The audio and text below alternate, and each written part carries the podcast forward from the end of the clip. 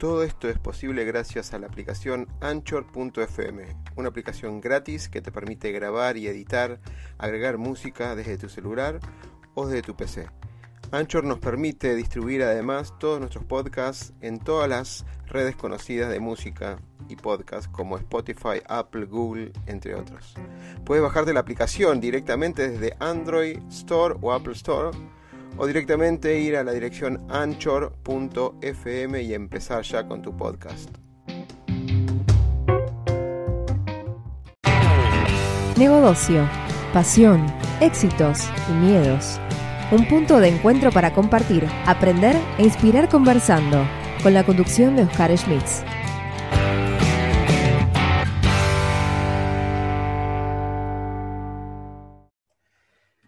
Bien, y ahora otra entrevista de las mujeres líderes que están cambiando la historia de las organizaciones y saben que hacemos un montón de entrevistas con las mujeres y los puntos de vista. Hoy Patricia nos va a contar algo súper interesante que está logrando y, así como joven que lo ven, hace 10 años dice ella, dice ella que lo viene haciendo. Patricia, ¿cómo estás?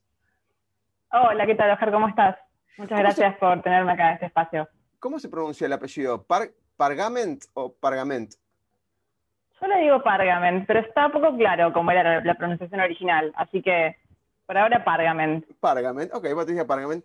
Patricia, ¿te, puedes eh, presentar? Porque vos tenés una amplia experiencia en la parte de Learning Management, lo que es em, la relación esta de transformación de las personas desde la educación, la inclusión, la, la un montón de cosas lindas que me encantaría ahondarla, pero vamos paso por paso. ¿sí? Un montón de cosas porque yo creo mucho que la base de toda construcción social es la educación y vos estás haciendo mucho en base a eso. Bueno, qué difícil presentarse desde ese lugar. No, eh, te cuento, yo estudié comunicación originalmente y mientras estudiaba empecé a trabajar en una empresa que era dedicada específicamente a la capacitación a distancia para empresas, para diferentes organizaciones también del ámbito científico, mucho con medicina, trabajamos en ese momento. Eh, y yo en realidad no entré para hacer capacitación, entré para, no sé, tenía que hacer llamados telefónicos, yo era muy chica. Eh, y me empezó a interesar lo que hacían y me empezaron a llegar como algunos de los productos en los que trabajaban, algunos cursos, no sé, para traducir, porque se me da bien el inglés. Entonces yo empecé a, cuando los miraba, Nunca los traducía y los devolvía. Los traducía y le decía, che, pero fíjate que esto no se entiende. Pero fíjate que este botón no funciona. Y les hacía como una mezcla de QA y un poquito dar mi opinión de por qué algo ahí podía mejorarse. Entonces ahí la verdad que... No era solamente calidad de sistema, sino calidad educativa estabas haciendo. Sí, a mí me intrigaba y me gustaba lo que estaban haciendo, pero siempre tenía que dar una opinión, ¿no? También igual, eh, siempre con muchas ganas de opinar. Em, entonces, ahí con buen tino, los que dirigían esa empresa me dijeron, bueno, pero ¿por qué no te acercas un poquito más al momento donde se producen estos cursos, ¿no? ¿Por qué no te venís al equipo de diseño didáctico de los cursos, le llamamos? Eh, dale, dije yo, agarré el, el, desafío, digamos, eh, empecé a trabajar ahí y al tiempito empecé como a coordinar a las otras diseñadoras didácticas que trabajábamos ahí. Eh, eran algunas de, dentro de la empresa, otras que trabajan freelance, etcétera. Y después más adelante hice un salto demostrador, como le digo yo, porque nosotros trabajábamos para diferentes empresas. Eh, y entonces después hice un salto demostrador y me fui a una gran empresa eh, del sector público, me fui a AISA. Eh, ahí ya a ser parte del equipo de capacitación dentro de AISA, donde por ahí me tocaba incluso contratar otras empresas que hacían cursos. cambio abismal, cambio abismal de cantidad de la población, cantidad de personas. No, no sabes de todo. De todo. Cambio de todo, de tipo de organización, de la historia de organización de AISA, de la cultura de la empresa, todo. Eh, muy, muy, pero yo aprendí un montón ahí. Trabajé con un equipo chico, pero súper eh, profesional y súper capaz, que, me enseñó mucho de lo que, de lo que yo sé hoy y tuve que eh, pasar por situaciones de llegar a diferentes temas, em, de poder explicar diferentes temas que para mí, si te digo hoy, me hubiese sido impensado estar trabajando con esos temas, no sé, plantas y bombas de cómo funcionan las, máquinas dentro de una planta potabilizadora, recorrer, desde ponerme el casco y recorrer la planta. Em, súper interesante, súper enriquecedor.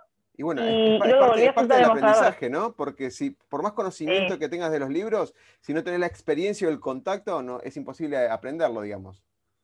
Totalmente, totalmente. Eso es lo que siempre intentamos en todas las experiencias de capacitación que, que yo diseño, de las que soy parte, intentamos siempre tener, no olvidarnos de tener una pata en la práctica, ¿no? Eh, de poder practicar, de poder tener también una pata en lo humano, aunque sean experiencias de capacitación a distancia, que haya un rostro, que haya un contacto con una persona, es eh, súper importante. Y después volví a saltar el mostrador para otro lado, volví a estar del lado de proveedora de capacitación, eh, y ahora hace poquito me incorporé a Fineas, ya desde agosto, casi medio año, eh, me incorporé a Finance para dirigir Academia Finance, para formalizar lo que ya venía sucediendo en Finance, que es este gran lugar que se le da la capacitación dentro de Finance. Genial, pero para, no cuentes nada. Déjame compartir, eh, eh, y te voy a hacer una pregunta relacionada con la, con la empresa que estás ahora, Finegans. Em, siempre le preguntamos a las empresas cuál es el propósito, ¿no? Es algo que creció mucho fuertemente, esta, no es una misión, no es una visión, eso lo conoces, sino es esta fuerza que con el sentido que se construye de forma, digamos, eh, colaborativa entre todos, el propósito y, ahondamos los esfuerzos y el compromiso hacia ahí. ¿Cuál, es el, propósito, digamos, de Finegans hoy por hoy? Bien, el propósito de Finegans desde los productos que hace, que ahora si querés los recorremos, los vemos un poco, es esto justamente, ayudar a empresas a potenciar sus negocios y también a profesionales, no solamente a empresas constituidas como tales, sino a profesionales y a todo lo que llamamos el ecosistema de empresas eh, y pequeños emprendedores y pequeños emprendimientos, y no tan pequeños también, a gestionar mejor sus negocios y a perder eh, menos tiempo en cosas que pueden ser más ágiles y enfocar todo ese tiempo en eh, mejorar sus procesos, en crecer, en innovar, en pensar en su equipo, que todo lo que pueda ser simplificado, nos ayudemos a simplificarlo eh, y también darles herramientas todo el tiempo para seguir pensándose, para seguir reinventándose. Eh, ¿Qué bueno, cosas no, me, no, te cuento, pero tenemos varias. ¿Qué cosas difíciles la que, la, la que estás planteando, Patricia? ¿Qué cosas difíciles en el sentido de si todas las empresas harían al menos el 50% de lo que vos contaste, transformarse, eh, ser adaptables con los cambios, tener una estructura flexible frente a, los cambios, no hubieran pasado muchas cosas de las crisis que están pasando hoy por hoy en, el mercado, por lo menos local, ¿no? Sí, igual, ojo, porque todos nos transformamos. El tema es si estás vos al mando de esa transformación o no. Claro. Porque la transformación sucede. Este año la motorizó la pandemia, por ejemplo. Pero la transformación sucede uno tiene que ver qué hace con esa transformación, si deja que siempre venga de afuera o si está buscando cómo motorizarlo, cómo impulsarla, ¿no? En este caso lo que nosotros proponemos desde Fineas como propósito y como, como misión hacia la gente que trabaja con nosotros, hacia adentro, hacia afuera, hacia alrededor, eh, digamos, en círculos concéntricos que están abriendo desde Fineas, es eh, tomar control de eso, animarse a crecer, en este caso animarse a implementar un sistema que eh, gestione buena parte de tu, empresa de forma más eh, ágil y económica, generando menos errores, em, para después también poder dedicarse a tener el tiempo de pensar cómo me transformo, ¿no? ¿Qué quiere decir tener un sistema de gestión de capital humano o de relaciones comerciales o un ERP que todos los conocemos, pero bueno, qué quiere decir tenerlo algo a la medida de la empresa que tenés, em, para después vos poder ver qué te genera eso dentro de tu empresa, ¿no? ¿Qué procesos tenés que ajustar, qué procesos podés mejorar para subirte a, un sistema que te lo permite? Mira, eh, eh, los, tres elementos, los tres productos que tienen obviamente son eh, aplicables a cualquier tipo de empresa. O sea, todos tienen el manejo de la gestión de lo que se llama Enterprise Resources Planning, que es la del primero, gestión empresarial, eh, Client Relationship Management, que es la parte de relaciones comerciales, eh, bueno, típicos seguimiento de pipeline comercial, etcétera, y el, manejo de la evaluación y, por lo que leí, eh, me estoy anticipando un poco para ir directamente a lo de la academia, es la parte de manejo de salarios. Todos de alguna, maneja, alguna manera tienen estos tres ámbitos para, aplicarlo. Claro, una cosa es facilitarle como herramienta, otra cosa es que los procesos y los seres humanos, digamos, los empleados y los equipos se alineen al uso de esto, ¿no? No es menor lo que dijiste.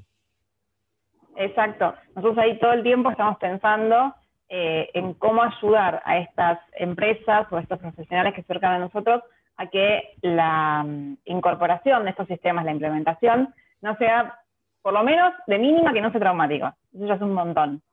Después, como como siempre el cambio tiene algo de, traumático, porque de hecho todo lo que es la capacitación siempre se, piensa dentro de lo que es la gestión del cambio. Entonces, si hay que gestionar un cambio es porque no es tan sencillo, digamos. O sea, todos tenemos una resistencia al cambio y implementar un nuevo sistema implica vencerla. Eh, entonces, bueno, por un lado intentamos desde el lado del producto que el producto sea lo más sencillo de implementar y de aplicar y utilizar, y desde el lado de academia lo que nos proponemos es trabajar también eh, mano a mano con esto, codo a codo con, estas ideas, para poder facilitar cursos y documentos y instancias de capacitación que hagan que las empresas que se sumen con nosotros em, puedan efectivamente subirse al sistema sin inconvenientes. Y también déjame que te cuente em, que cuando hablabas del propósito, yo digo, no es solamente hacia el cliente, sino también hacia lo que llamamos la comunidad o el, expandido, ¿no? Eh, tiene un propósito social, Fineas, que es justamente ayudar a, las personas que necesiten estos sistemas a que los puedan acceder, a que los puedan manejar y que los puedan em, eh, aprovechar lo mejor que puedan, ¿no? Y en ese sentido también trabajamos con ONGs, también trabajamos con eh, instituciones que necesitan este sistema y por ahí no necesariamente pueden pagarlo, ¿no? Por ejemplo. Eh, eso es algo muy importante para Fineas, que el propósito compartir lo que tenemos. ¿no? O sea, el, el, el, propósito va más allá de la, de, la, de la, parte fronteriza de la empresa, o sea, más allá de la periferia. O sea, es el, pero ahí vamos, vamos con, porque tienen iniciativas muy interesantes. Yo leí algo de la Villa 31 y algunas iniciativas sociales. Ahora, ahora vamos en eso. Me quedé con el tema de la gestión del cambio, obviamente. Generalmente uno cuando cambia un sistema, cuando quiere cambiar un tema cultural, lo, como decía Maturana, lo primero que piensa cuando uno quiere cambiar es lo que quiere mantener, lo que quiere retener. O sea, está pensando en esas variables que le dan control a su, no quiero decir zona de confort, pero es la referencia natural, pero esa zona de certezas y cuando uno lo motiva con una, implementación o con un cambio cultural, es como que, ay, que, voy a estar perdiendo. Los clásicos miedos, como los nombraste, ¿no? El miedo al cambio. Eh, totalmente de acuerdo, y eso es un factor tremendamente importante y a veces lo dejan de lado a la hora de implementar algo. Parece tan obvio, obvio, obvio, que lo obviamos, como se dice, ¿no? Em, Patricia, ahí en relación a eso, y con el tema del cambio. Vos tuviste una carrera en muchas empresas y con, de alguna manera con varios desafíos en cada una de ellas. Te quisiera una pregunta personal, de, vos contestame lo que vos, hasta donde vos puedas contestar, es ¿cómo, ¿cómo, fue el rol de la mujer en los diferentes estadios y demás? Por lo que contaste te dieron un montón de posibilidades, así que no veo barreras, o por lo menos no, la pude detectar cuando vos hablabas. ¿Cómo fue tu carrera? Y, pensando en el rol de la mujer, ¿no? Sobre todo que, que, se, que mejoró que no deberíamos estar hablando de esto, debería haber igualdad en condiciones siempre, pero mejoró en los últimos 10 años. Sí, está mejorando, yo creo. Eh, lo primero que te voy a decir para responder esa pregunta es que yo, si querés, corro con una ventaja, que es que yo me especialicé en un área de las llamadas blandas, y que son donde las mujeres eh, somos muchas y estamos en, por todos lados, ¿no? Digamos, yo en todos los equipos de capacitación que trabajé en todas las empresas, yo te hablé antes las diseñadoras instruccionales, te hablé del equipo de muchas chicas, el área de recursos humanos, el área de capacitación, el área de comunicación en las empresas suele estar poblado mayormente por mujeres. Lo cual tampoco es que esté bien. O sea, yo tuve oportunidades de crecer también gracias a eso, ¿no? No es que esté bien que haya sectores dentro de las empresas que sean típicamente femeninos o típicamente masculinas, masculinos. Yo justo me especialicé en una de esas áreas donde las mujeres tenemos el camino un poco menos complicado que en otras áreas. Eh, te puedo contar de mis pasos por, por empresas em, muy grandes, donde quizás estaba más sectorizado todavía eso, donde se veía más. Eh, no voy a nombrar a ninguna empresa, pero pero la idea de que eh, las mujeres sirven para una cosa y no tanto para otra, es algo de lo que quizás yo no lo veo tan en mi día a día, porque yo estoy, como te decía, ubicada en un lugar donde se supone que las mujeres hacemos las cosas bien, eh, pero sí que lo veo de costado, ¿no? O que lo estoy viendo de costado en este tiempo eh, desempeñándome en diferentes empresas. Em, nada, cuando uno empieza a ver la proporción de mujeres y de hombres en los directorios de las diferentes empresas por las que pasé, en, no sé, desde todo, digamos, o, la cadena de mando, o qué pasa para que una mujer eh, tenga determinado rol, si se le considera de tal manera o no, ni, ni hablemos de en el momento de contratar, ¿no? De, pensar que una mujer a tal edad, uy, ¿qué tendrá? ¿Qué estará pensando? ¿Qué hará de su vida personal? Em, sí puedo decir que eso en el último tiempo, por ejemplo, vi un cambio en las entrevistas de trabajo respecto a eh, que es mucho menos frecuente o casi nada frecuente que se pregunte por la familia o los planes de familia o lo que sea en las entrevistas, que antes era como eh, inevitable.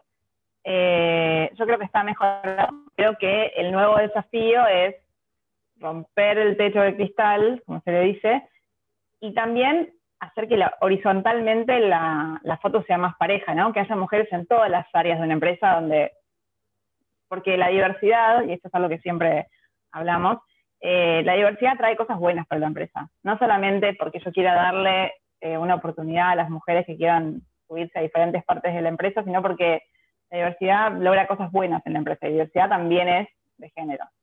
Totalmente. Ahí, ahí, ahí, vamos a entrarnos.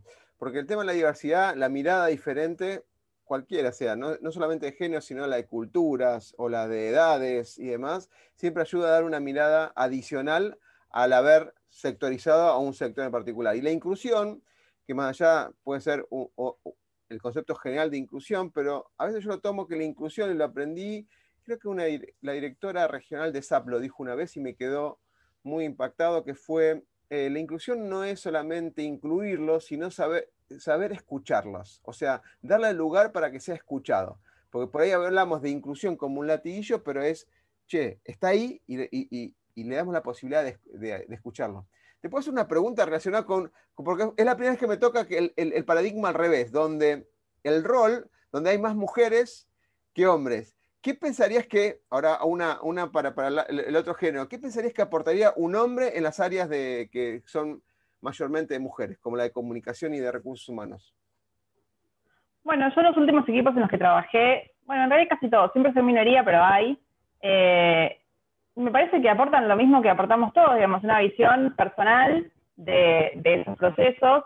Eh, yo nunca dije, ah, no, no, mis equipos no va a haber hombres. O sea, sí, por supuesto, eh, desde el momento de contratar uno tiene que luchar con sus propios sesgos y no tiene que pensar desde qué lado quiere formar el equipo, pero a mí me parece muy bien que haya diversidad de género, tanto hombres como mujeres, dentro de, los equipos donde, donde trabajo. He tenido grandes compañeros de trabajo.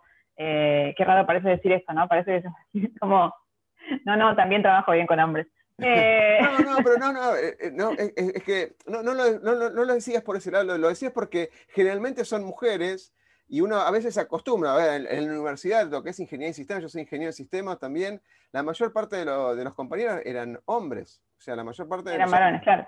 Y después hubo una derivación y las mujeres en la parte dura, de las, ciencias duras, eran poca gente, poca cantidad de personas, de, mujeres, digamos. Em, y eran más, alumnos hombres. Eh, pero eso me, lo cuento y no, tengo nada para corregirlo, lo viví así, que, que, no puedo hacer otra cosa es que creo que son dos ¿eh? lados de la misma moneda. Totalmente. Son dos lados de la misma moneda, digamos. Hay muchas, hoy es mayoritariamente femenino las áreas blandas porque las áreas eh, duras son mayoritariamente masculinas, ¿no? Y eso es como lo, que yo digo que horizontalmente la foto tiene que verse más pareja, no solamente hacia arriba y hacia abajo en los roles de, dirección, tiene que haber más mujeres, etcétera, sino que digo, tiene que haber más libertad, o tenemos que luchar por una más, mayor libertad de las mujeres para poder decidir qué quieren hacer y no que les venga como preconcebido que mejor la parte blanda para vos, ¿no? Eh, sí, sí, es un, prejuicio o algo preconcebido, como bien dijiste. Yo voy a poner una foto para entrar en algo súper, súper interesante, una foto excelente del equipo humano. Para arrancar, ¿qué es la Academia Finnegan? O sea, tu responsabilidad. Básicamente es, me hablaron de un espacio de la inclusión, un espacio para la, creación y la, y, la, transformación del talento. Me hablaron de eh, las tecnologías aplicadas a, esto que hablamos un poquito recién, del cambio que generan las nuevas tecnologías. Contame qué es la Academia Finnegan, que en la cual sos responsable, ¿no? Sí, exactamente. Estoy liderando la Academia Finnegan desde que entré en la empresa. Eh, la academia ya venía formándose eh, y yo vine a como a, formalizar justamente esa, ese equipo, empezar a darle un poco de forma al equipo. Pero la idea de academia, justamente, como te decía antes, está muy alineada al propósito de Finance, em, porque así como Finance quiere brindar sistemas para todos los que lo necesiten y, y querer también incluir desde los sistemas, Academia viene como un complemento a decir, bueno, pero el sistema solo, como decíamos, se puede generar mucha más resistencia de la necesaria porque es un sistema fácil. Ahora, si yo lo acompaño con un buen proceso de capacitación, por ahí vamos a lograr que lo adoptes más fácilmente, ¿no? También trabajamos con nuestros partners, trabajamos con eh, las personas que se quieren asociar a, a Fineas, trabajar con nosotros como implementadores, por ejemplo, y también, obviamente, y muy fuertemente, hacia adentro de la empresa, ¿no? A lo que nosotros llamamos los financers. Em, ¿Cómo lo llaman? Para nosotros es súper importante. Financers. llamamos. Le, dan, nacionalidad a la empresa, digamos. Exacto, sí, sí, somos una república independiente, ¿no? genial, genial. Eh, pero espera, no quiero, em, pasar, no quiero pasar por alto lo que dijiste. Dijiste toda la cadena de valor, con otras palabras, la cadena de valor empresarial, aplicamos esto lo que vos estás haciendo en la academia, o sea, los proveedores, la propia empresa y los clientes, o sea, uniste la cadena de valor completa. Exacto, sí, esa es la idea. Eh, la idea es poder, como decíamos, hacer que todos los que trabajen con nosotros trabajen mejor, ¿no? Y, puedan trabajar con menos, de forma menos traumática. Entonces, si sos un partner, también vas a tener como tu espacio y tu forma de tomar estos eh, cursos, experiencias de, capacitación.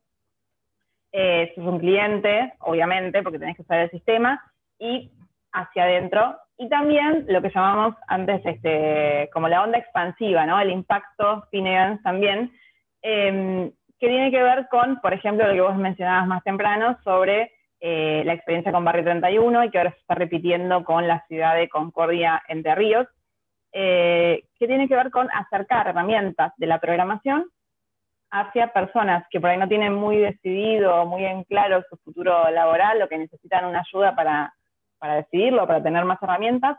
Y entonces en Finance creemos, pues tenemos un gran equipo de programadores, grande tamaño y grande de calidad, eh, nosotros creemos que eh, está muy bueno que la gente se pueda acercar a la programación. Y tiene que ver con lo que usted decía antes, ¿no?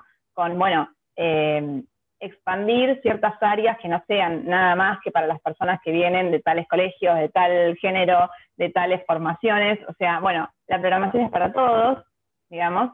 Eh, la programación recibe a quien le ponga onda y estudie, básicamente. Y nosotros queremos desde lado, desde academia, ayudar a que ese estudio suceda. Bueno, y eh, entonces, eh, por eso organizamos estos cursos. Yo leí por ahí que había tenido un programa de soy programador o, soy desarrollador, ¿puede ser? Soy programador, sí.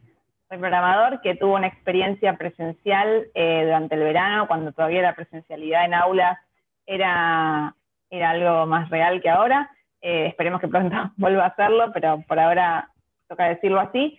en el verano hubo una experiencia con chicos del barrio 31, donde trabajaron durante varias semanas en las oficinas de eh, todos los días, de forma gratuita. Eh, tenían ahí profesores de programación que les daban clases, les daban ejercicios, eh, trabajaron con ellos, los fueron formando, trabajaban en equipo, en tutorías, y varios de ellos se incorporaron a trabajar a Finance pasado esa experiencia. Y ahora estamos repitiendo la misma experiencia, pero de forma virtual, con alumnos de la ciudad de Concordia, Em, que también está haciendo el curso de forma remota y justamente ahora por estos, para hacia fines de, diciembre están terminando, eh, presentando su trabajo final en grupo y luego de eso van a tener entrevistas donde algunos de ellos van a tener la posibilidad de ingresar a trabajar en Finance y también en algunas empresas, otras empresas del sector eh, quizás. Así que... estamos muy orgullosos de este programa porque la verdad que eh, está muy bueno como acerca la programación a gente que por ahí no tenía contacto con ella y no sabía que podía hacer de eso una carrera. Súper interesante porque ya, ya hay, hubo un montón de programas generales nacionales que tuvieron el impacto, pero por ahí no el tanto impacto, el famoso 101.000 eran 111.000, eh, que tuvo un impacto, tuvo una, una movida muy fuerte en las escuelas, acercar, yo lo llamo los oficios de, informáticos, ¿no? Esto que se le enseña un oficio informático y se lo atrae de alguna manera, como bien dijiste. Eh, que tenga una disciplina, que tenga la vocación de trabajar también, porque por más que yo le enseñe y no tenga la vocación de, trabajar, no, se puede hacer absolutamente nada. Pero esto de acercarlo con la necesidad de ahí de informáticos en Argentina y con el potencial que tenemos en todo sentido. Por ahora, hoy por hoy, la diferencia cambiaria nos posiciona muy, muy notablemente. Y lo otro es la ley del conocimiento y ayudando a, a través de eso, todo el tema de inclusión y diversidad, ayuda también a las empresas hoy para apostar también a este talento y al conocimiento informático, de alguna manera. Eh, y creo que, no sé si te pasa, pero no alcanza las manos para seguir buscando eh, recursos en Argentina, porque siempre están faltando. Exacto. En Fineas, como en todas las empresas que trabajan con programadores, nos enfrentamos a esa diferencia entre demanda y oferta de programadores y a la alta competitividad que tienen los programadores en el mercado, ¿no? Digamos, la alta rotación que tienen esas empresas producto de, de esto. Perdón. Em, eh, entonces, nosotros, digamos, uniendo esos dos temas, que a nosotros nos cuesta mucho encontrar programadores y que sabemos que hay partes del país, por ejemplo Concordia, que tienen problemas de desempleo o de dificultades económicas, eh, decidimos unir esos, esos dos temas en un solo programa que es el programador, donde formamos lo que necesitamos. O sea, básicamente eh, formamos las personas que necesitamos para trabajar en finance a la vez que damos un recurso hacia la comunidad. Y eso tiene bastante de la lógica de academia y de finance eh, impregnada, ¿no? Digamos. Eh, Patricia, contame, te puedo preguntar cómo un caso típico, un proceso típico donde ayudan a los clientes en todo este, este mecanismo, porque fíjate, que las, las, cinco líneas, a ver, no sé qué título le habían puesto, pero me quedé con las guías de, acción que ponen es innovación, transparencia, empatía, el pensamiento crítico, trabajo en equipo. Me, resalto el tema de innovación, porque cada vez que hablamos de innovación, que es un impacto creativo en un sector, siempre tengo que preguntar en el sentido de cómo lográs con la, la, capacitación o el entrenamiento lograr efectivo esto. ¿no? Hay muchas metodologías de innovación y a veces se necesitan muchos más mentores que guíen para capturar esa, creatividad de las partes, ¿no? Porque puedo hacer un equipo diverso, inclusivo y todo lo que fuera, pero si no tengo mentores que sigan una metodología, no voy a lograr absolutamente nada. Lo mismo que el pensamiento crítico y la parte de trabajo en equipo. La parte de empatía ya sale más del ser humano y la, transparencia, el hecho también de la parte de relaciones humanas. ¿Cómo, son las metodologías? O un caso típico que me cuentes cómo Finnegan trabaja con los clientes o trabaja eh, internamente con el equipo. Bien. Con los clientes, por ejemplo, eh, con la innovación, lo primero que hacemos es acercarles, como decíamos, este, los productos de, de y se los damos con toda una serie de, dentro del curso y dentro de las eh, experiencias que tienen con los consultores de Fineas, no les, vamos a decir así, no les tiramos el sistema, ¿no? Sino que se los contamos junto con una cantidad de buenas prácticas que tienen que ver con eh, el entorno en el que ellos se mueven, ¿no? Si es una empresa de agro, con buenas prácticas de agro, si es una empresa de constructora, eh, constructoras también con buenas prácticas de esa área. Eh, entonces nosotros ayudamos a implementar el sistema, pero sobre todo a hacer un buen uso y un uso innovador del sistema, ¿no? Para decir, bueno, este sistema te da, te resuelve todo esto para que vos no pienses más en esto, en cómo la factura se va a pagar, sino que puedas pensar ahora en qué otros medios de pago podés sumar, en qué otras formas de que el equipo de ventas eh, se organice, podés encontrar. Y todo eso lo vamos haciendo también eh, mediante cursos eh, que van en paralelo, que son complementarios a los cursos propiamente de uso e implementación del sistema, ¿no? Eso más de habilidades de gestión. Eso vi mucho que tenían muchas integraciones y, no, lo, no había percatado el, el, cambio o la transformación con lo que acabas de decir. Esto es decir, quizás vos operás con dos medios de pago, pero para yo te puedo acercar esto y te posibilita la apertura de más clientes o de más transacciones o, de o segmentos que por ahí están en el plano digital o en el plano tal. Eso no, no o sea... Exacto. Es, interesante porque le, están sumando valor en el sentido de nuevas maneras de incorporar que por ahí no, no lo hacían porque o bien no tenían una herramienta y al tenerla simplemente es integrarla. Obviamente yo voy a dar un ejemplo. Si integro mercado pago, también tengo que tener los circuitos administrativos para que también me lo recepcione. No solamente desde el sistema, sino también en la parte operativa, ¿no? Y eso es lo que se encarga, vos en algunos casos. Claro, es como un empujoncito eh, a la innovación dentro de los equipos, ¿no? Bueno, vos tenías un equipo que, no sé, X personas se dedicaban a cargar facturas, ahora podés no hacerlo más, eso puedes hacer automáticamente, y podés tener un equipo que se dedique a investigar qué medios de pago podés incorporar y de qué manera te conviene eh, gestionar eh, la carga de semillas, ¿no?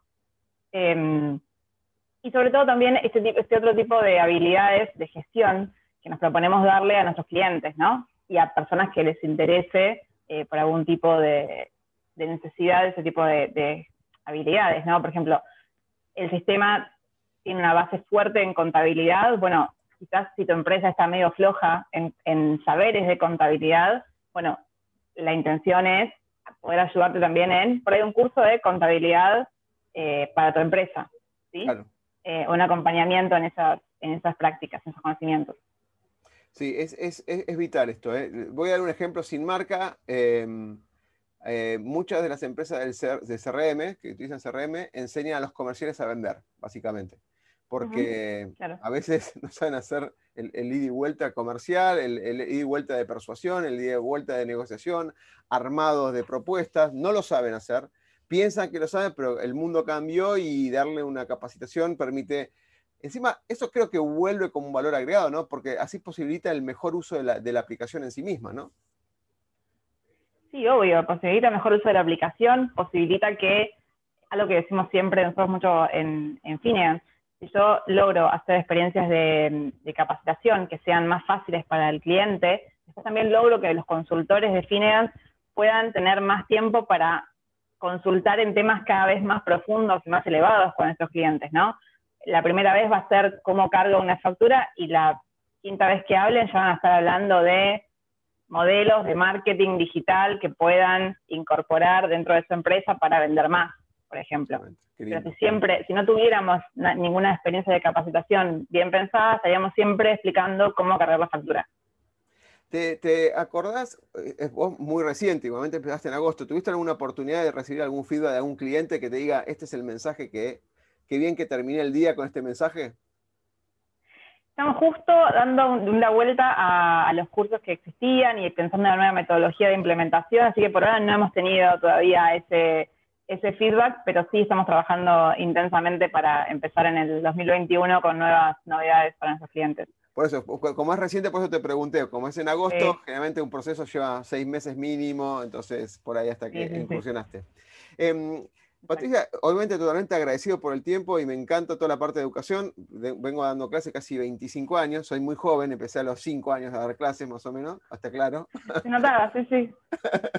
me, gustaría, me gustaría si puedes recomendar em, una frase, un libro, una película, siempre en el sentido de darle que pensar a las personas con un significado. ¿sí? Por ejemplo, si ves eh, La vida es bella, a mí me sirvió para tal cosa. Si ves eh, Tony Robbins, yo no soy tu gurú, me sirvió para tal cosa. Eso que digo, por, muy me gusta mucho la línea de Netflix, ¿no? Pero muchos libros, verás, vos tenés un montón de libros ahí atrás también, así que seguramente algo para recomendar. Lo que fuera, o una frase, un libro o una película, si quieres todo, es lo mismo. Bien. Bueno, hace muy poquito leí por recomendación también de, justamente del director de Finance, leí, eh, Aprender de Grandes, perdón, ¿Cómo aprendemos? Se llama. Aprender de Grandes es un podcast que también escucho, sí, sí, sí, un podcast, Sí, conocidísimo, eh, Es un podcast muy bueno. Eh, mira, se me mezclaron los nombres. Se llama ¿Cómo aprendemos? Y tiene que ver con los cuatro principios por los cuales los adultos aprendemos, muy enfocado en la neurociencia. Eh, y me encantó, de verdad, lo recomiendo para todas las personas que tengan ganas de pensar cómo encarar el aprendizaje en cualquier ámbito, ya sea empresarial o ya sea también dentro de una clase de cualquier tipo. Pero hay algo que yo siempre recomiendo a las personas con las que trabajo, en los equipos en los que estoy, eh, un documental que se encuentra muy fácilmente en, YouTube, y ahora voy a decir de qué se trata, pero primero, como me dijiste, voy a decir el por qué. Em, a mí me parece que las personas que hacemos algún tipo de trabajo creativo o de comunicación o de em, tener que armar alguna propuesta, un curso, muchas veces nos encontramos ante el fantasma del esto ya se hizo, no quiero repetir, no, pero ¿dónde está ¿Qué le estoy poniendo yo de nuevo a esto? Hay un documental que para mí es muy bueno para sacarse ese chip. El documental se llama Todo es un remix. ¿Todo es un? Todo es un remix. Un remix. Ah, con X, remix, claro. Claro, remix como una canción remixada. Eh, o en inglés, Everything is a Remix. Bien. Em, y es muy bueno el documental porque enfocado desde la música, te va contando cómo grandes canciones, que para nosotros son de la panacea, tienen su base en cuestiones muy antiguas de la música y cómo, y sobre, y sobre eso, y los juicios y las cosas que hubo al respecto, y cómo al final lo más sano para todos es aceptar que no es necesario estar todo el tiempo buscando hacer algo nuevo, sin innovar, ¿sí? Que no es lo mismo. O sea, uno puede innovar dentro de la empresa, innovar en un proceso, pero no es necesario que lo que yo haga nadie lo haya hecho antes y que lo y que el curso que yo haga no tenga colores que nadie haya visto antes. Qué buen tema. Bueno, eh, aprender de grande, ahora me olvidé que se llama Jerry es eh, quien lo conduce. Jerry, y no me olvidé el apellido, pero es un grande. Garbulski. Ahí está. Eh, que es el, también el coordinador para Argentina de TEDx la, eh, de la Plata, si no me equivoco. Uno de esos, sí. Eh, hemos, hemos, compartido un evento particularmente hace un montón, hace cuatro o cinco años, y exactamente dijo lo que vos dijiste, Patricia. Dijo, para innovar no hay que crear algo de nuevo que nada no haya existido, sino a veces innovar es combinar cosas de una industria y aplicarla en otra industria. Tan simple como esto. Es un remix. Es un remix, exactamente. Qué bueno. Yo no, yo no lo había visto el documental, ¿eh? No lo había visto, así que me Es buenísimo. Dura una hora de durar. ¿Y está en YouTube, vos decís? Sí. Genial. ¿Me repetís, me repetís más temprano. ¿Me repetís el libro? Porque me interesa eso de, de aprendizaje de, eh, también de grandes. Sí, se llama ¿Cómo aprendemos? y es de la colección eh, Ciencia que ladra. Qué interesante. Está bueno, está bueno siempre porque todo lo que sea neurociencia y entender es una forma de facilitarle también el aprendizaje a los otros, porque si yo pongo, uso el mismo esquemita para todos por igual, seguramente no va a tener el mismo impacto. Seguramente cada público tiene una forma diferente de, aprender o de recepcionar la experiencia del aprendizaje, digamos. Genial, Patricia. Bueno, ¿cómo, ¿cómo, te sentiste? ¿Bien? Muy bien. ¿Sí? Genial, buenísimo. Ah, me, encantaría cuando, cuando ya tengas un caso puntual, tengas el feedback y el desarrollo, volver a, contar o, ver eh, esa experiencia que estás haciendo en Entre Ríos, eh, el, recorrido que hicieron los chicos, un feedback de alguna manera de, su experiencia. Se habla mucho en Latinoamérica y, yo estuve en varios challenges donde se busca el, famoso primer empleo. Los chicos no tienen contactos, no saben cómo armar un currículum, no saben cómo acercarse. Y más allá que la empresa fue a buscarlos, que es glorioso eso, a veces los chicos no saben qué hacer, no saben lo que es una bolsa de trabajo, no saben cómo armar un currículum, cómo presentarse, cómo vestirse, no saben absolutamente nada porque es su primera vez. Cuando esa primera vez laboral a veces cuesta mucho y desacelera el tema de empiezan con cosas de no es lo que sienten hacer, digamos, hacen cosas porque, qué sé yo, por decir algo, reparto en un kiosco, trabajos cercanos a la familia, porque le pueden acercar por ese lado. Que es muy bueno eso, muy bueno acercarse a la sociedad Incluso y en este, en este programa estamos incluyendo como parte del curso, más allá de cuál es, de qué chicos puedan entrar finalmente o no, cuál sea la factibilidad de contratación, estamos incluyendo como dentro del curso una entrevista laboral, una práctica de entrevista con gente de recursos humanos, eh, para que ellos puedan tener la experiencia de esto, presentarse, sentarse, contar de ellos eh, que me parece que, como decís vos, eso y el currículum y cómo empezar a buscar trabajo son herramientas eh, muy importantes en este contexto. Sí, totalmente. Muy buena. Te felicito por la iniciativa y obviamente lo que yo pueda ayudar con, con las redes y demás, acá estoy firme y levantando la mano. Me encanta todo lo que sea educación. Creo firmemente que la educación va a ayudar a cambiar la mentalidad de cualquier país de Latinoamérica o cualquier país del mundo, ¿no? Sin eso y sin valores, por eso cuando te pregunto de propósito siempre va el tema de los valores, ¿no? sin valores y sin educación no creo que cambiemos mucho hacia algo, lo que yo llamo como bueno. Cada uno llamará bueno su forma, ¿no? Patricia, te agradezco un montonazo el tiempo, gracias por estos 40 y largos minutos que tuvimos charlando. Me encantaría cuando, en la marcha, cuando ya tengas más, más cerrado algunos casos, clientes y situaciones, volver a, juntarnos y volver a hablar del tema. Te agradezco un montonazo. Gracias, Patricia. Gracias a vos, Oscar.